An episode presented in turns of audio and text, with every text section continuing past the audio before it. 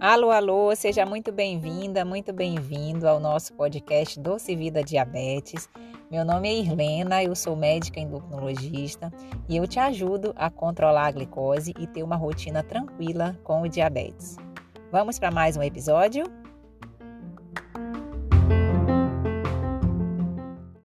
Anda com fé eu vou, que a fé não costuma falhar. Anda com fé eu vou, que a fé não costuma falhar.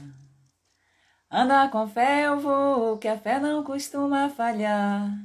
Bom dia, bom dia! Vamos com fé, vamos com fé na vida, com fé em Deus, com fé que dias melhores sempre estão por vir e viver o dia de hoje é o que mais importa, tá? Você, excesso de passado, da depressão, e excesso de futuro gera ansiedade. Então vamos viver o nosso dia, vamos aproveitar o que a gente tem de melhor hoje, realmente valorizar os pequenos momentos, as pequenas alegrias e não esperar o extraordinário para que a gente possa aproveitar tudo que tem de bom, tá? Seja muito bem-vinda à nossa live da Quinta do Diabetes. Meu nome é Irlena, eu sou médica endocrinologista e eu te ajudo a alcançar essa cura pelo controle e viver uma rotina tranquila e feliz com o diabetes, tá? Hoje nós vamos fazer uma live de perguntas e respostas. A gente abriu uma caixinha ontem e a gente vai responder ao vivo essas perguntas. E você que está aqui presente, se quiser também a gente interagir, fazer uma pergunta ao vivo, fique à vontade, porque é um prazer sempre a gente estar tá trocando essa informação é, dialogando junto aqui para que a gente possa, né, é, tirar dúvidas, ouvir comentários, ouvir sugestões e te ajudar nesse processo de controle da sua glicose e de viver essa vida feliz e tranquila que você merece também, tá? Então vamos começar aí com as perguntas. Bom dia, bom dia, Nelly, bom dia, Mona Lisa, bom dia a todos que estão entrando. Deixa eu ver aqui qual foi a primeira pergunta que fizeram na caixinha. Olha só essa pergunta aqui, que legal. Opa, saiu. Peraí, vamos de novo. DM1, né? DM1, DM1, para quem não sabe, é portador de diabetes tipo 1, que é o, o, a pessoa que tem o diabetes e que não produz a insulina e precisa repor, tá? DM1 pode comer fígado bovino? Olha que pergunta interessante. As vísceras, que aí são, estão muito presentes na culinária, especialmente na culinária nordestina, tá? E é, hoje, com a carne vermelha está muito cara, né? Então, essas vísceras, elas podem sim e muitas vezes devem também fazer parte do nosso cardápio, tá? O fígado é, é uma víscera que tem proteína, né? Proteína e gorduras boas, proteína de alto valor biológico, gorduras boas, portanto, dão mais saciedade também, faz com que você coma menos, tá ok? Não existe alimento proibido para quem tem diabetes, tá? E o fígado é uma excelente opção que você pode acompanhar aí de proteína na sua alimentação para que você possa sim consumi-lo de maneira saudável e agregando outros alimentos, outras fibras, outros alimentos saudáveis ao seu prato também, tá? Dentro de um prato de uma alimentação saudável, isso é muito importante, a gente precisa ter esse prato. Eu já prometi várias vezes que vou fazer uma live com o prato que eu tenho lá no consultório, mas como eu faço às vezes a live daqui de casa, eu nunca, esque... nunca me lembro de trazer. Mas o prato ele precisa ter carboidrato saudável, porção de carboidrato saudável, a porção de proteína vegetal e o carboidrato, desculpa, o carboidrato saudável ele inclui não só o arroz branco, que você pode trazer as fibras com ele através da salada, o arroz integral, o inhame, batata doce, o aipim. Às vezes, se quiser fazer um prato, um, esse carboidrato, né? é, com menos calorias pode ter o arroz de couve-flor, a quinoa, que é uma opção muito interessante para isso também. Então você agrega, tá? Proteína, agrega carboidratos saudáveis, complexos e nutrientes também. Na segunda porção do prato, a gente pode colocar o nosso querido feijão. O arroz com feijão é um clássico do brasileiro e é saudável, sim. A pessoa portadora de diabetes pode comer Sim, tá? O feijão é uma proteína vegetal super saudável, desde que a gente também no dia a dia não acrescente é, na rotina, né? Linguiça, pé de porco, charque, como diz lá na minha terra, lá no Pará, porque aí você acrescenta gordura não saudável e faz aquela semi-feijoada ou até mesmo feijoada diária. E aí a gente sabe que feijoada é gostoso, mas para a rotina não é tão saudável assim. Substitutos do arroz, do, do feijão, a gente tem o grão de bico, a lentilha, a ervilha verde, são opções interessantes para variar nutrientes também. Para quem come carne, a proteína animal também está presente no prato. E aí, a carne vermelha, a gente pede que tenha uma restrição de pelo menos três, no máximo quatro vezes por semana, porque ela tem um excesso a mais de gordura e isso a médio e longo prazo pode não ser bom para o seu coração. Tá? Mas variar com frango, com peixe, que é uma proteína muito leve, muito saudável, o fígado, que foi acabar, que a gente acabou de comentar sobre ele, é, ovo, tam, também proteínas vegetais como cogumelo, tofu, tá? Tudo isso pode entrar queijos, pode entrar nesse momento da proteína também, tá? E 50% do prato, que aí tá o grande diferencial e a beleza e o colorido que a gente traz para nossa alimentação, ele precisa ser preenchido de legumes e verduras.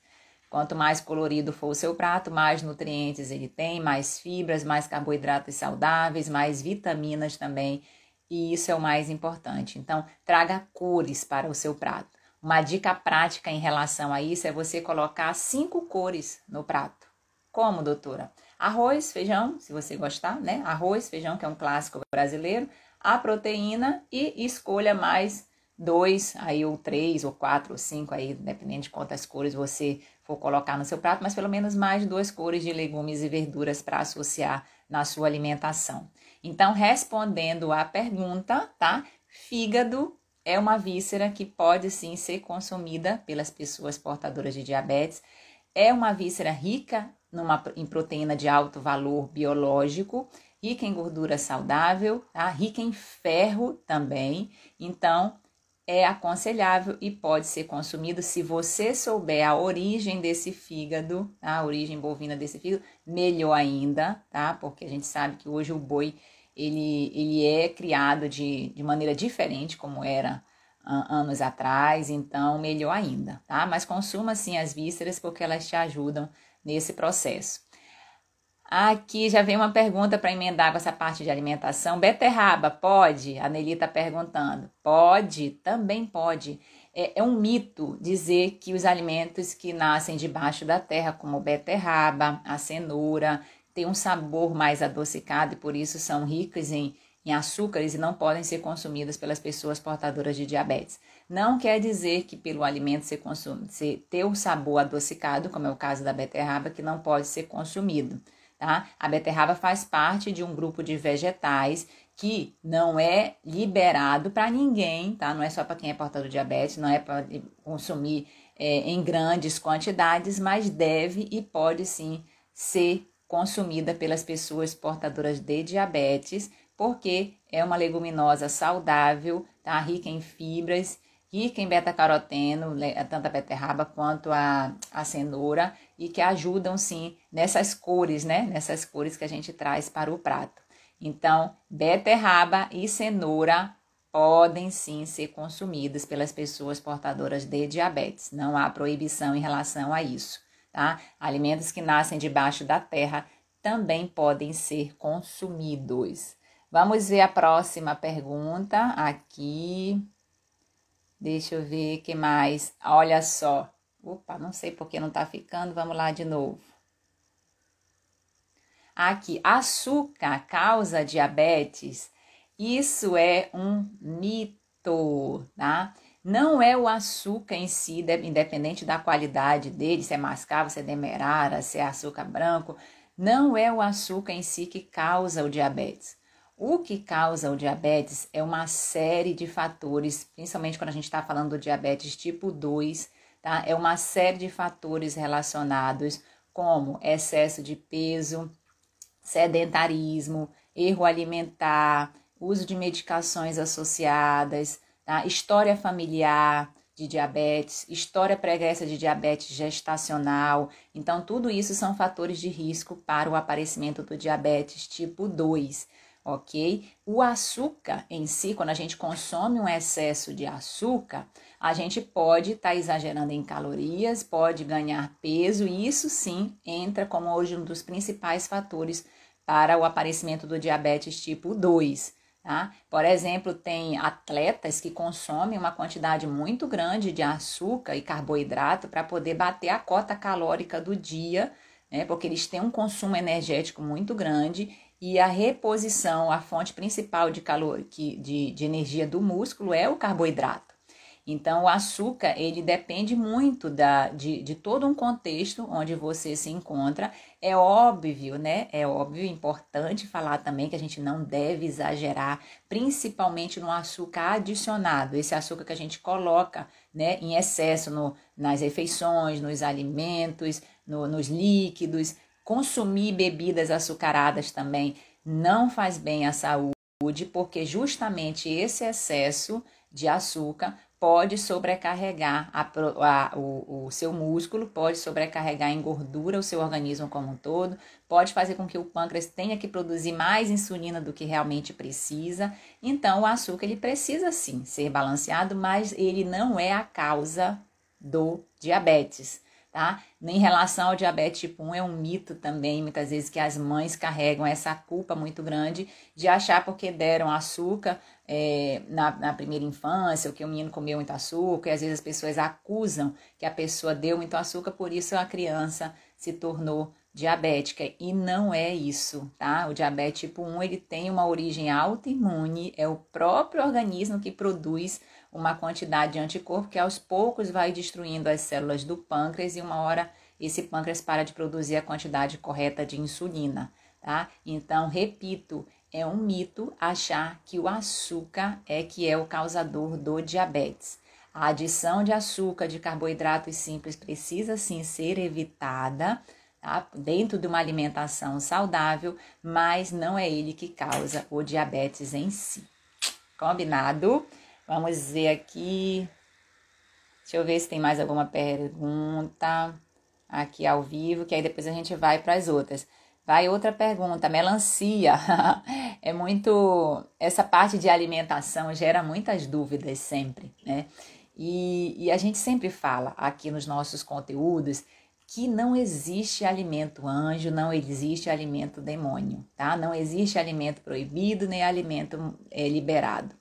Todo tipo de alimento pode e precisa ser consumido. Por exemplo, dentro de uma refeição, do dia a dia, a gente precisa fazer dentro da alimentação o 80-20, que eu, que eu sempre falo. 80% da alimentação realmente mais saudável, baseada em legumes, verduras, frutas, carne, frango, peixe, ovos, alimentos mais naturais, evitar excesso de açúcar, evitar excesso de sal, evitar excesso de alimentos gordurosos, principalmente com ricos em gorduras saturadas, que são os alimentos mais industrializados e mais condimentados, tá? E deixar os 10 a 20% aí para o prazer de comer, porque o prazer de comer também é saudável. Ah, você comer, mesmo que não seja um alimento tão saudável, mas que não faz parte da sua rotina. Por exemplo, numa reunião familiar, numa reunião de amigos, num jantar com seu esposo, sua, nam sua namorada, enfim. Isso também é, faz bem à saúde, tá? Isso também faz bem à nossa saúde mental. Então não existe alimento proibido. A melancia é uma fruta e não tem fruta proibida para quem é portador de diabetes. A melancia ela é rica em minerais, ela é uma fruta que tem bastante água também. Só que a questão da melancia é a quantidade, tá? Por ela ser docinha, ser gostosa, ser refrescante, a gente tende a consumir mais do que deveria. Então, em geral, a porção de uma melancia que deve ser consumida é a porção de aproximadamente dois dedos, tá ok? Então, essa é a porção adequada para que você possa consumir a melancia.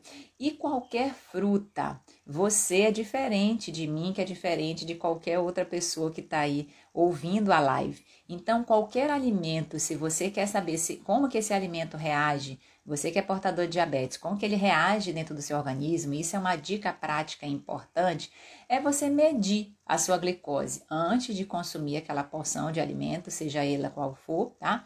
E duas horas depois para ver o quanto que teve de acréscimo de, de é, de glicose aí dentro do seu organismo. Essa é a maneira mais real e mais prática e mais é, verdadeira de você identificar quais os tipos de alimentos que o seu organismo, que como eu repito, é diferente de qualquer um outro, reage em relação a qualquer tipo de alimento, de fruta ou de qualquer outro carboidrato aí que você queira consumir também. Combinado? Então a melancia pode sim e deve ser parte de uma alimentação saudável, tá? Dentro do controle da glicose. Tenho diabetes tipo 1 há um ano, tomo insulina Basaglar, tipo caneta. Se eu tiver um filho, ele vai nascer com diabetes? O Eustáquio está perguntando. A relação genética ela está muito mais presente, o fator genético, o fator familiar, ela está muito mais presente nas pessoas portadoras de diabetes tipo 2 do que no diabetes tipo 1, tá? Que é infinitamente menor essa relação. No diabetes tipo 2, quando você tem história familiar de diabetes na família, você tem a chance em torno de 30 a 40% de se tornar diabético no futuro, tá? Lembrando que genética não é destino. Então, é muito importante a gente cuidar da nossa saúde de forma individual para que a gente tenha esse percentual reduzido, sim. Eu sempre falo, a minha família, por parte de mãe, é toda portadora de diabetes. Eu tenho sete tios, os sete têm diabetes. A minha mãe tem um pré-diabetes que controla. A minha avó materna tinha diabetes. Então, a minha chance, a minha lâmpada está aqui dentro, né? Então, eu já nasci com essa herança genética e a gente precisa cuidar da nossa lâmpada aqui, é, preservando a nossa saúde física, a nossa saúde mental, evitando os fatores de risco que a gente já comentou sobre o diabetes, como sedentarismo, erro alimentar, é, estresse, né, medicamentos associados. Tudo isso importa aí dentro do, do, dos pilares da boa saúde, o sono regular também é uma coisa que influencia na saúde, hidratação, é, a qualidade do intestino. Então, tudo isso são fatores que a gente precisa cuidar dentro dos pilares da boa saúde. Evitar vícios em excesso, cigarro, nem pensar. O cigarro, olha, é um vício que é uma droga, né, que é liberada no Brasil, mas que assim, essa combinação de cigarro e diabetes realmente é uma combinação explosiva, tá? explosiva para o coração, explosiva para risco de, de AVC, de, do organismo como um todo. Eu, eu muitas vezes falo aos pacientes que são fumantes, né, e a gente incentiva muito essa redução e até mesmo a parada do cigarro, porque o cigarro ele não faz bem, desde o cabelo aqui da, da cabeça até a unha do pé, realmente tem um poder inflamatório muito grande dentro do organismo. Então, você que está aí me escutando, se você fuma, mesmo que seja pouco, porque dependendo da sensibilidade de cada um, pouco também pode ser muito no final das contas, tá? Procure ajuda. Procure ajuda, que hoje existe muitos tratamentos, existem muitas opções que você pode utilizar para que você possa tirar esse cigarro, esse cigarro da sua vida. E para quem quer parar de fumar, o primeiro passo é o desejo, né? O desejo de parar de fumar, porque isso daí realmente é um benefício muito grande que você faz para a saúde, para a sua saúde, não só imediata, do ponto de vista até social, que o cigarro às vezes é, gera muitos conflitos em casa também, mas para a sua saúde a médio e longo prazo, tá? Então, não sei se eu me perdi aqui na, na resposta do Eustáquio, que eu acabei falando, eu fui falar de cigarro. Mas, Eustáquio, essa relação genética ela está muito mais presente em pessoas portadoras de diabetes tipo 2 do que no tipo 1, tá? Mas infinitamente mais, como se fosse 90% para 10%. Combinado? Deixa eu ver aqui. Doutora, a senhora acha que diabetes descompensado pode ter a ver com lupus?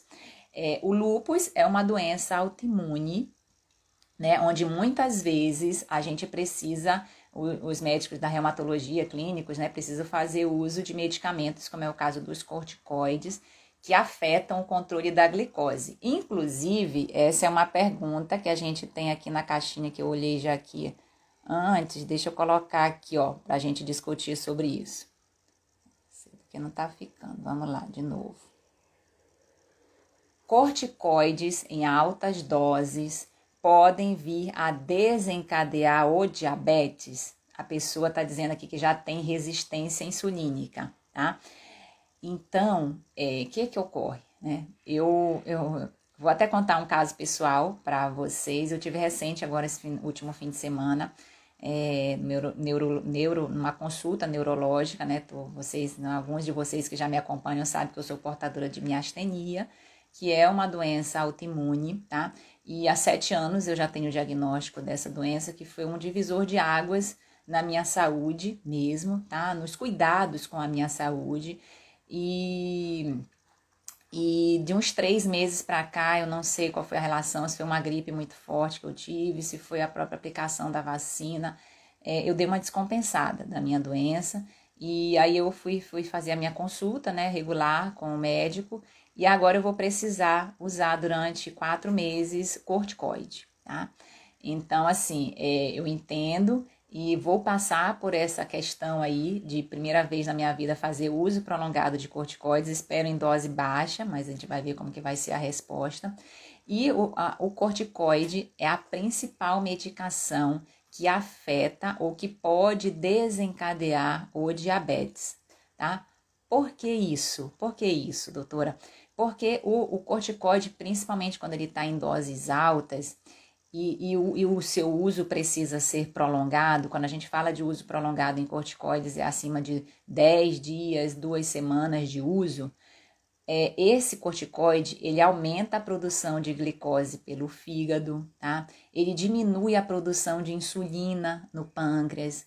Ele também aumenta a produção do glucagon, que é um hormônio que faz com que aumente a glicose dentro do organismo, ele diminui a captação da glicose, dessa glicose pelos, pela musculatura, ou seja, ele favorece sim, é a principal medicação que muitas vezes é utilizada também na, é, nas doenças autoimunes, em algumas doenças inflamatórias também, outras doenças inflamatórias, como é o caso da miastenia, que é o meu caso, e a Teresa está perguntando aí do lupus também. Então, os glicocorticoides, eles são a, as, as principais medicações que podem gerar um diabetes secundário. Secundário aqui, ao uso da medicação. Quando? Quando que ocorre isso? Não são em todos os casos, tá? Não são em todos os casos. Então, existem fatores, fatores mais predisponentes ao uso do corticoide que podem desencadear ou até mesmo descompensar o, o diabetes. Dentre esses fatores é altas doses da medicação, o uso prolongado né, dessas medicações, dos corticoides, quando se é idoso, tem uma maior chance também de vir a aparecer uma descompensação da glicose. O excesso de peso, sobrepeso obesidade, que, a gente, que já é um fator de risco predisponente para o diabetes. Quando a pessoa já tem algum certo grau de intolerância a essa glicose, já, já, já tem uma glicose de jejum ali alterada, já é uma pessoa que tem um diagnóstico inicial de um pré-diabetes. Quando já tem história de diabetes gestacional, que a gente sabe que também é um fator de risco para vir a desenvolver um diabetes depois, e quando a gente tem história familiar de diabetes. Portanto, portanto, o uso do corticoide, ele é indicado, sim, muitas vezes na medicina, mas, na, é, se possível, na menor dose, quando se utilizado, e no menor tempo possível de uso, porque é a principal medicação que afeta o controle da glicose e muitas vezes faz com que a lâmpada, que já está aqui dentro de mim, porque eu tenho essa história familiar, que ela acenda. Ah, então, nesses cuidados, se você precisa usar o corticoide, né? Como eu vou, estou fazendo, comecei ontem o uso do corticoide. É, aí eu vou ter mais atenção ainda, né? A minha alimentação, vou ter atenção aos cuidados dos pilares da saúde, é, na medida do possível, sim, no meu caso eu tenho, preciso fazer os exercícios físicos sempre, é, dormir bem, beber bastante água, todos esses pilares, gerenciar os, o estresse as emoções, todos esses pilares ajudam com que esse efeito do corticoide, que já existe por conta do próprio mecanismo de ação do, do, do, do medicamento dentro do organismo, eles não sejam tão deletérios, não sejam tão importantes é, dentro do organismo para o lado que a gente não quer, tá? A gente está usando o corticoide para o lado que a gente quer, né? Para diminuir essa inflamação, para diminuir esse, esses, essa, essa ativação dos anticorpos aí da minha doença, no caso a miastenia, mas a gente não quer os efeitos colaterais e para isso a gente precisa é, ter paciência também, sabe? Acreditar e que vai dar tudo certo, tá bom? Mas o corticoide, que foi uma pergunta que foi feita aqui, realmente, realmente é uma das da, é a medicação que mais influencia no controle da glicose, ou seja, no aparecimento também desse diabetes. Doutora, o açaí é low carb? Vejo muitas diferenças nas tabelas nutricionais.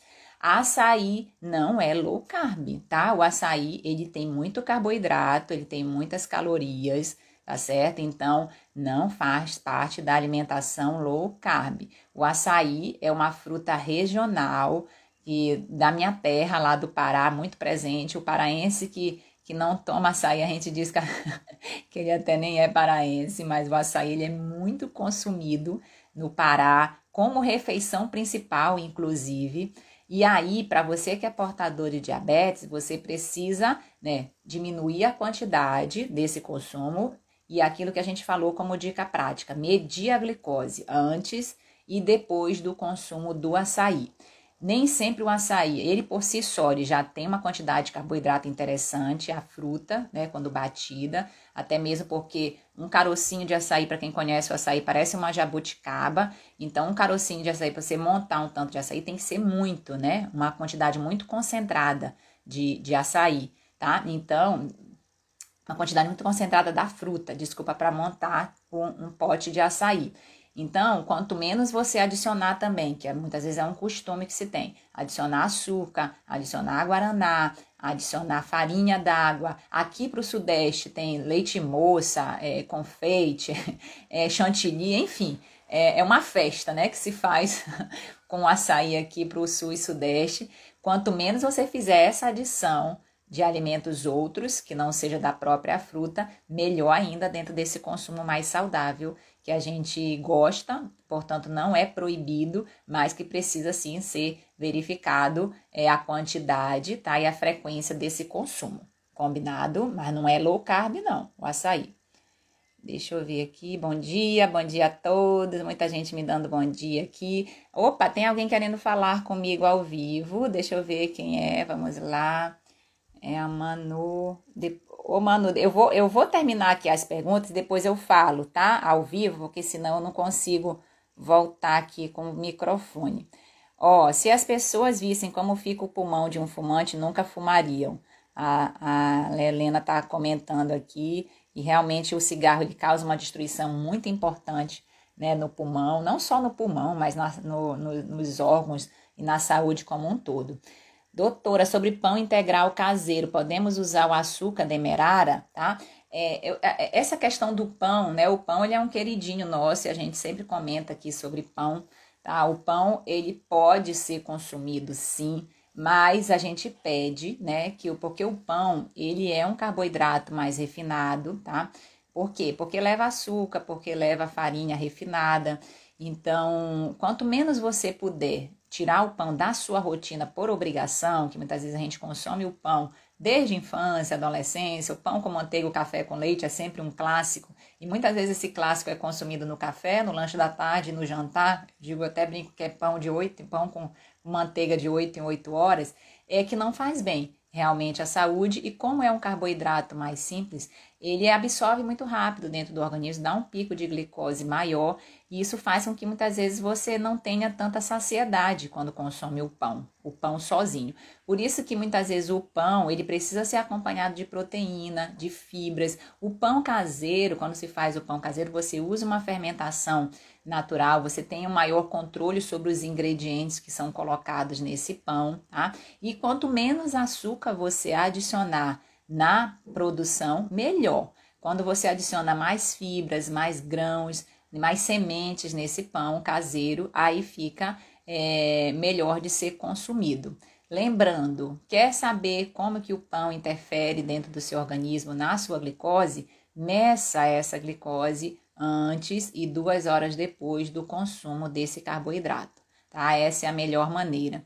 E a melhor maneira da gente comer o pão, se assim você gostar, é primeiro tire ele da sua rotina, tá? Não coma por obrigação e sim por prazer, tá? Mastigue bem o pão e adicione sim fibras e proteínas, tá? Nesse consumo do pão, para que esse carboidrato ele seja absorvido de maneira mais lenta e te dê mais saciedade também e ajude nessa absorção da glicose para não que não prejudique tanto o controle do seu diabetes.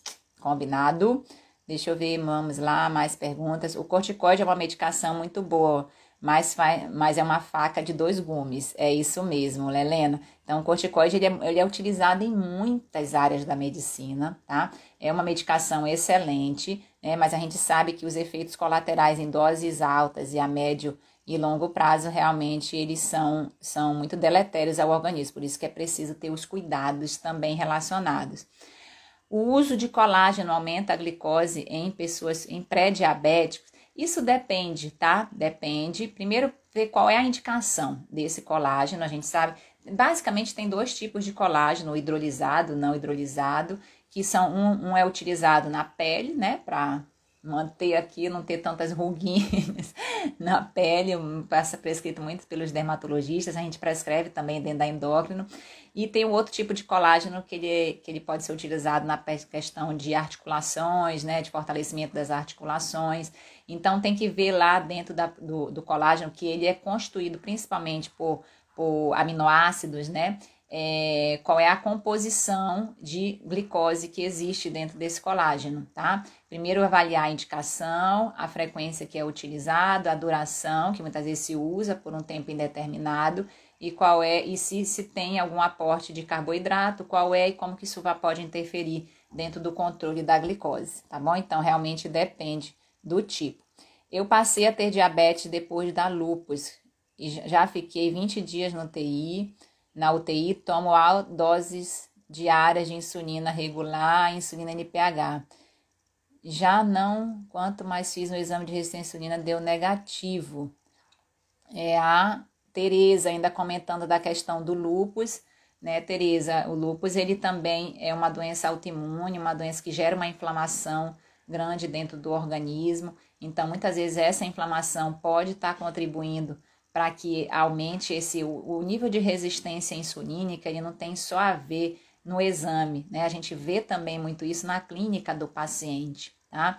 Então, é avaliar mesmo com a sua endócrino, né? Qual, quais as estratégias, muitas vezes não só medicamentosas, que podem ser utilizadas aí para que você possa usar doses menores de insulina e possa controlar né, o seu diabetes, que às vezes está usando doses muito altas e ainda assim não está tendo o controle adequado.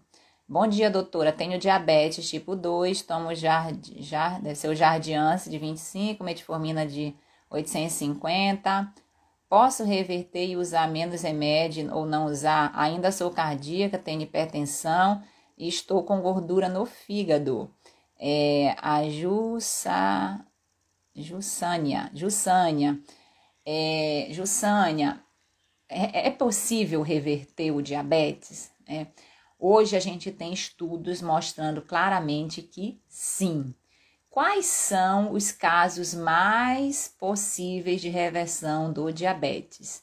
São aquele tipo de diabetes tipo 2, tá? O diabetes tipo 2, que em geral tem numa duração máxima de 6, estourando 8 anos de doença, porque ainda tem uma reserva de insulina, o pâncreas ainda produz insulina para ajudar nessa compensação da glicose e que tem perdas de peso acima em geral de 10% da perda de peso sustentável. Então, esses são os principais casos que podem conseguir reverter o diabetes ou se não reverter, com a perda de peso, você ter um controle muito melhor tá? da, sua, da sua condição, poder usar menos remédios, sim, dentro do controle do diabetes e otimizar os demais pilares dentro do controle da glicose tá? Para se controlar o diabetes, é um mito achar que só a medicação vai dar conta. Hoje a gente tem remédios muito potentes no mercado, muito modernos, medicações hoje que são usadas não só dentro da endocrinologia para a questão do controle do diabetes, mas já estão sendo usadas na cardiologia e na nefrologia, porque são remédios que previnem complicações, previnem progressão de doença renal, previnem doenças cardiovasculares, tá?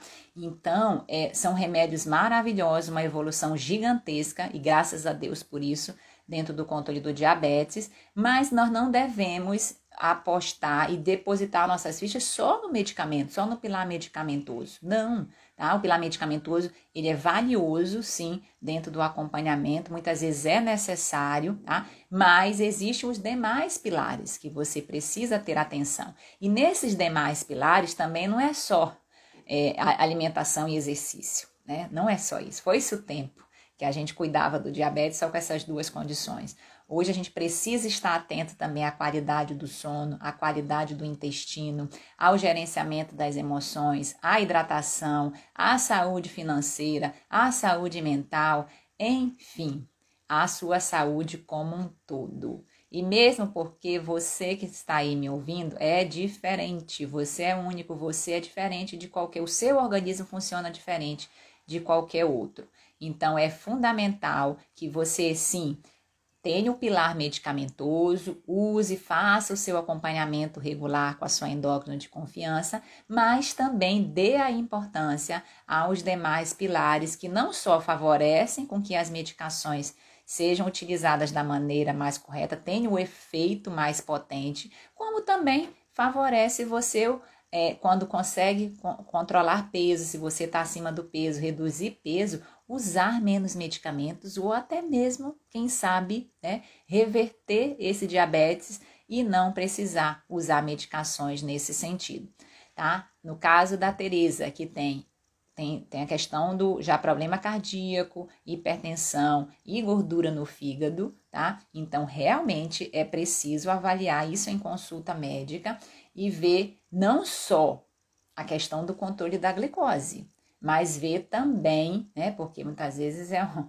é um combo, né? Não tem o combo lá da McDonald's que vem o, o sanduíche, a batata e o e o, a, a bebida, né, o refrigerante, o suco, etc. Muitas vezes o diagnóstico do diabetes ele vem em conjunto com outras coisas também. Vem com alteração do colesterol, com a gordura no fígado, com alteração da pressão, e tudo isso importa quando a gente fala do diabetes tipo controlado tá? Diabetes tipo controlado, que é o que eu quero que você tenha, né? O que a gente deseja para você, não é só o controle da glicose. A gente não deve usar, olhar só para os valores de glicose. Não, a gente deve olhar o paciente, a pessoa como um todo, tá bom? Vamos ver mais aqui. Pré-diabetes tem cura? Minha glicose sempre 88. A Jaque está perguntando. A gente acabou de comentar, né? Então, assim, a gente não fala em cura, nessa palavra cura. A gente fala em remissão, tá? E muitas vezes eu falo também na cura pelo controle, que é o que está acontecendo com você, tá? Então, a cura pelo controle, você está controlando a sua glicose, seja com ou sem medicamentos, você está curado curado pelo controle, está em remissão. Por quê? Porque se muitas vezes você largar o controle, voltar a ganhar peso, tá? É, não cuidar dos pilares da boa saúde, a chance dessa glicose vir a alterar é muito grande. Então, existe sim a cura pelo controle. Você controlando a sua glicose, controlando o seu diabetes, você tem uma rotina tranquila, uma rotina saudável, uma rotina feliz, tá? Você tem, você aí que tem diabetes, certamente você também todo um contexto de vida associado, tá? Você não é o diabetes. O diabetes é apenas uma parte do seu contexto, uma parte da sua vida. Portanto, valorize tudo que tem de demais e valorize, inclusive, muitas vezes, o fato é, tá certo que doença a gente não quer ter nenhuma, tá? Eu tenho a minha também. E, e mais assim, quando a gente recebe um diagnóstico de uma doença crônica, a gente também entender que aquilo tem um motivo, que aquilo pode ser trazido como uma oportunidade de melhora da saúde. Muitas vezes a pessoa ter a doença não significa dizer que ela não é saudável, tá? Porque o conceito de saúde ele é muito amplo. Então, existe sim pessoas, por exemplo, que descobriram diabetes que ficaram muito mais saudáveis portando a doença do que quando antes. Que às vezes era sedentário, não alimentava direito, estava acima do peso, se estressando e tudo mais. E quando recebe o diagnóstico do diabetes, obviamente, a gente entende que tem aquela fase de negação, aquela fase de tristeza, isso é super natural dentro do processo, essa escala de emoções negativas. Mas quando você pratica o primeiro A, né, que a gente cuida dentro do nosso curso online, do, dos três A's, né, do diabetes tipo controlado. O primeiro A, que é o A da aceitação, aceitação dos fatos, para você ir para os próximos A's, que é o de ação, de, a, de agir e do alcançar, né, você pode sim ter uma rotina feliz e tranquila, mesmo sendo portador de diabetes. Combinado? Então vamos lá ver se ainda tem mais alguma pergunta, ver se tem na caixinha. Cadê? Acho que, deixa eu ver da caixinha. Opa, passei uma aqui. Bom dia, minha mãe usa jardiance, glargina, é meritório. Mérito? Não sei. Estava bem compensada, porém implicou implicou meritório, estava causando diarreia. Parou de tomar e descompensou. Meritório eu não estou entendendo o que é esse meritório, Thaís. Depois você fala aí para a gente poder ver. Alguma coisa que descompensou, né? Já perdi 4,5 kg por, por causa do fígado, pois estou em dieta de hipocalorias. A Jussiana, certo? Cuidando aí, né, da gordurinha no fígado. O melhor remédio para você é, retirar a gordura no fígado, né, que é a, é a esteatose hepática, que ela pode vir de origem não alcoólica, tá? Ou alcoólica, é, no caso da não alcoólica, o processo de emagrecimento. Tá certo? Você perder peso é o que mais faz retirar a gordura do fígado. E no caso da alcoólica, obviamente, o, o, o, o controle muitas vezes é você reduzir ou até mesmo parar o consumo exagerado de bebida alcoólica, tá? Qual a importância do shot no organismo? O shot, eu, deve ser o shot, né? O, a moda, né, do shot de, de o detox, o shot de limão com gengibre e, e, tudo. Bom, o shot, ele é, ele é dito muito como melhora, tem melhora de imunidade, né, melhora de, de sensação de saciedade, mas assim, não tem estudos muito bem comprovados em relação a isso, tá? Ele pode ser uma estratégia que agrega, agrega não só do ponto de vista físico, mas você usando aquilo, você achando que aquilo está sendo benéfico para a sua saúde, desde que não seja maléfico, né? Porque dependendo do shot, às vezes tem alguns produtos que não são recomendados. Aquilo pode lhe fazer bem, desde que não lhe faça mal, pode sim fazer bem, tá certo? Então, assim, não tem estudos muito bem comprovados em relação a isso, mas é uma possibilidade de você usar, tá? E se sentir bem fazendo isso, isso de trazer um bem-estar e agregar, né? Ser uma estratégia a mais. Não existe shots milagrosos para controle de peso, shots milagrosos para controle do diabetes, isso daí não, tá? Pode ser, como eu estou lhe falando, uma estratégia, inclusive psicológica, né? Que lhe ajuda aí dentro do controle do peso e do diabetes. Irlanda, a cura viver bem com sua doença, sem sequelas. Isso aí, é a cura do controle. Então vamos lá. Ah, o mérito, o mérito, né? O mérito é, é uma medicação, né? O mérito é uma associação, na verdade, é um medicamento que associa, tá? A glimepirida com a metformina. É, é, uso pouco o mérito no consultório, tá?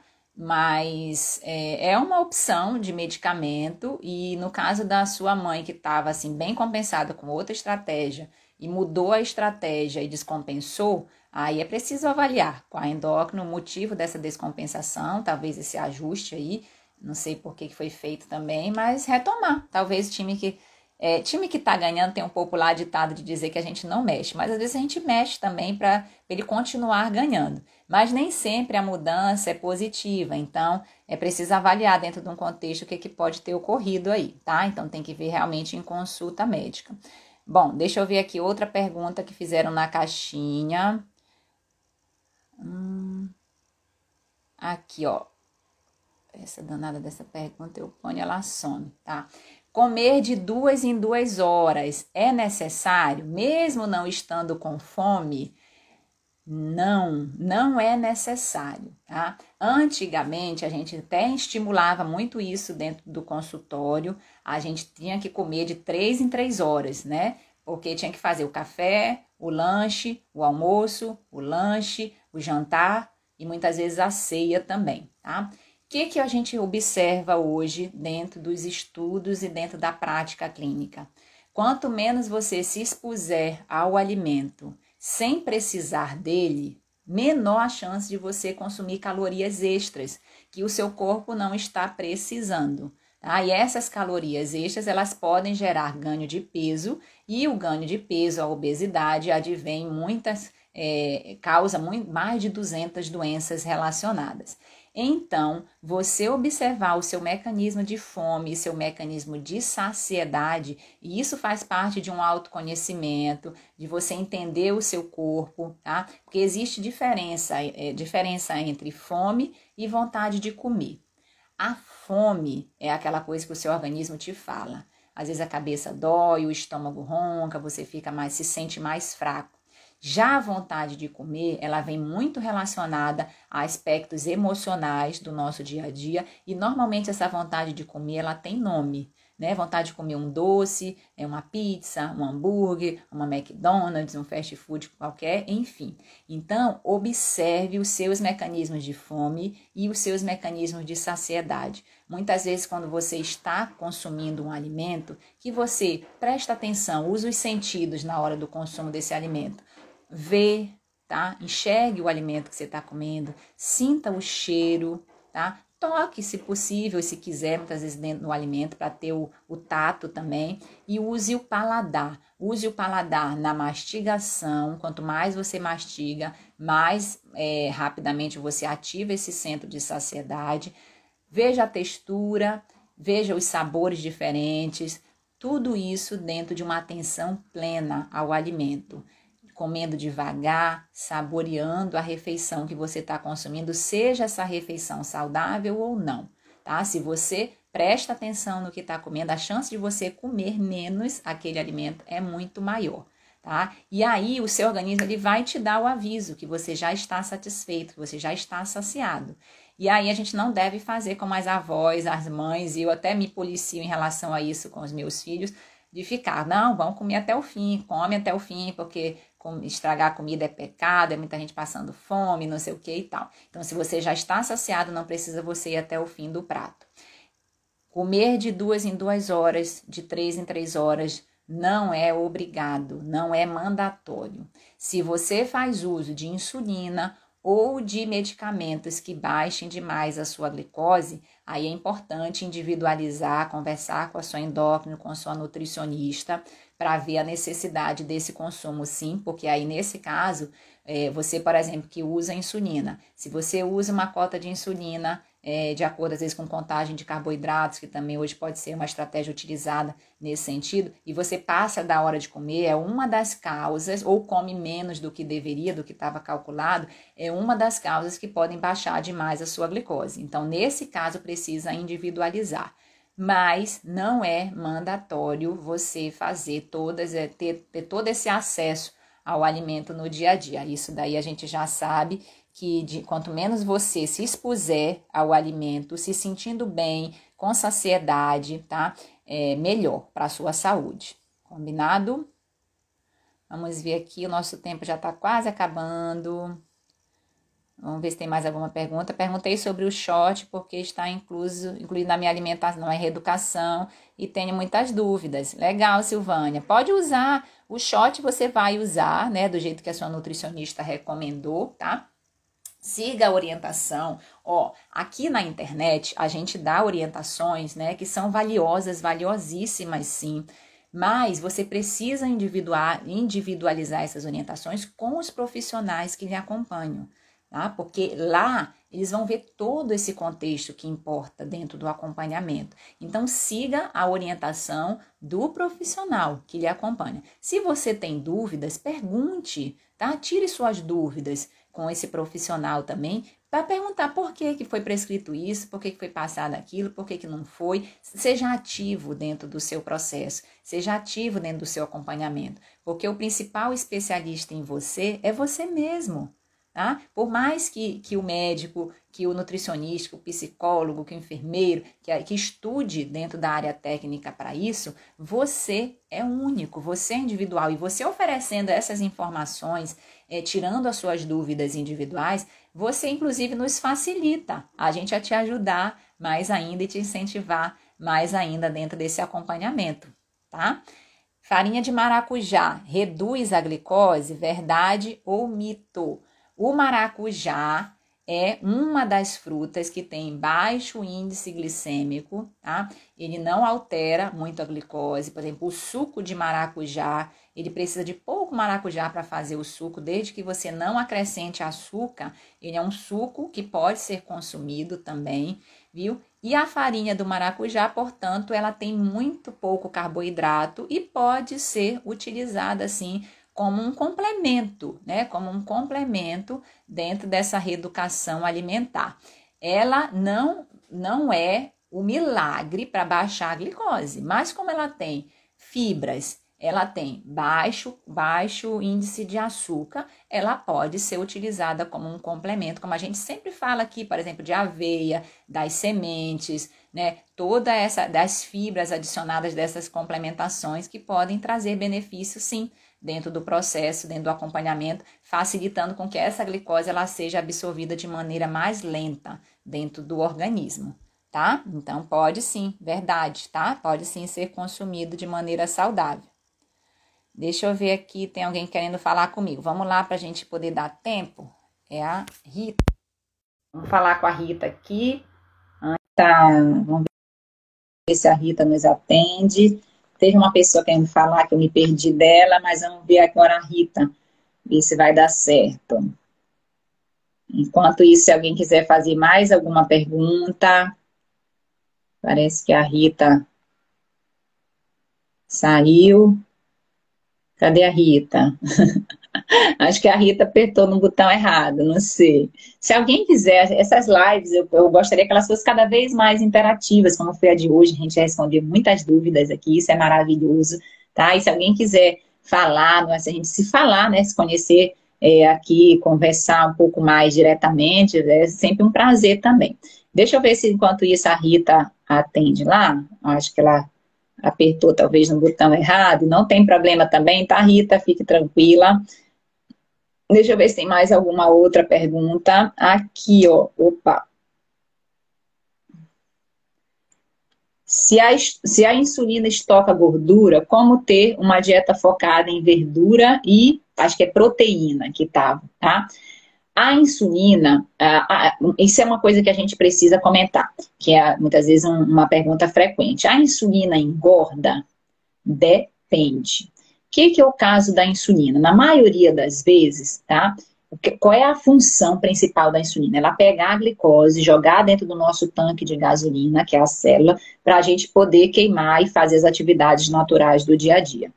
Quando há, eh, tem excesso de açúcar, excesso de carboidrato, excesso de energia, essa insulina, ela deixa de, de gerar somente energia para que a gente possa fazer as atividades do dia a dia, mas está sobrando, é como se estivesse sobrando dinheiro ali na poupança, e aí você vai economizando. E a insulina, ela, quando sobra dinheiro, quando sobra açúcar, ela economiza através de gordura, tá? Então, por isso que o consumo de açúcar exagerado, quando sobra em calorias, quando sobra essa energia, vai fazendo o depósito de gordura. Então, a insulina, ela pode sim, tá, ajudar nesse processo de ganho de peso, na medida em que você alimenta mais, consome menos, ou seja, tem uma alimentação ruim, está mais sedentário. Então, a insulina, ela faz com que é, favoreça esse estoque de gordura que, por exemplo, quando a pessoa está com diabetes muito descompensado, que tem esse emagrecimento, por que, que tem esse emagrecimento? porque a insulina não consegue mais pegar essa glicose e acaba que quebra o quê? Quebra a gordura, quebra a proteína e a pessoa emagrece, muitas vezes de forma muito rápida também, mas é um emagrecimento não saudável. E aí, quando coloca, quando você começa a repor insulina, aí ela começa a pegar essa glicose, que é o nosso combustível principal, é a glicose, é o carboidrato, e faz com que a pessoa entre dentro da célula, faz com que a pessoa ganhe, recupere o peso perdido de maneira saudável. Então, as pessoas que usam insulina precisam ter, sim, é, uma alimentação balanceada para que não sobre muito excesso de de, de açúcar, muito excesso de energia e que isso não faça um estoque exagerado de gordura. E dentro dessa alimentação balanceada, como a gente já comentou, não precisa ser só verdura e proteína, tá? A gente tem o carboidrato também, que pode ser consumido e deve ser consumido de maneira saudável, porque é a nossa principal fonte de energia, obviamente dentro de uma relação onde o carboidrato ele precisa ser sim saudável, dentro da quantidade correta, proteínas, verduras, legumes, que aí entra dentro de carboidratos, proteínas, e também gorduras saudáveis. É isso o aporte principal, os três macronutrientes principais: gordura, proteína e carboidratos dentro de uma alimentação saudável e que precisa ser feita individualizada de acordo com as suas necessidades também. Ok, vamos ver se alguém tiver mais alguma pergunta. A Maria, sobre colágeno em pó, como usa? Maria, depende, né? A gente já comentou sobre o colágeno, depende da sua necessidade, depende para que, que você está usando esse colágeno, depende de muitos fatores aí. Qual é o tipo de colágeno, tá?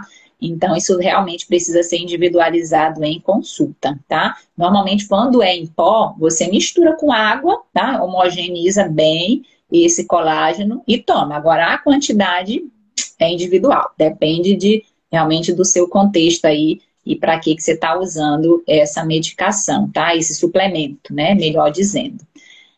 Bom, se não tiver, deixa eu ver se tem sobrou alguma pergunta da caixinha, ver se eu respondi todas. Eu acho que foram todas respondidas.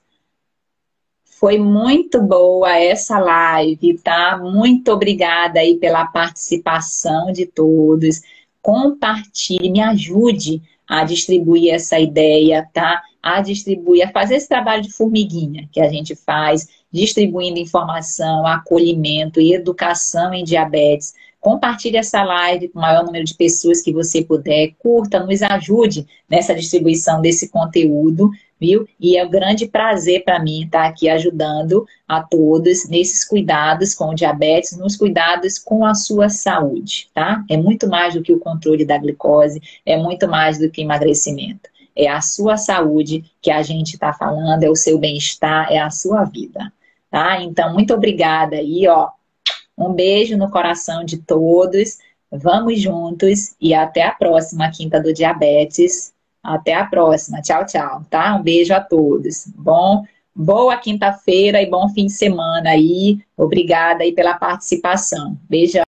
Então é isso. Se você gostou do nosso conteúdo, eu vou te pedir duas coisas. Primeiro, compartilhe com seus amigos e familiares para que mais pessoas tenham essa informação e se beneficiem desse projeto também. E a segunda coisa, nos acompanhe nas nossas outras redes sociais, no nosso Instagram, arroba doutora Irlena Endócrino, nossos canais de YouTube e Telegram Endocrinologia em Foco. Será um prazer ter você junto conosco. Obrigada, forte abraço, até o próximo. Tchau, tchau.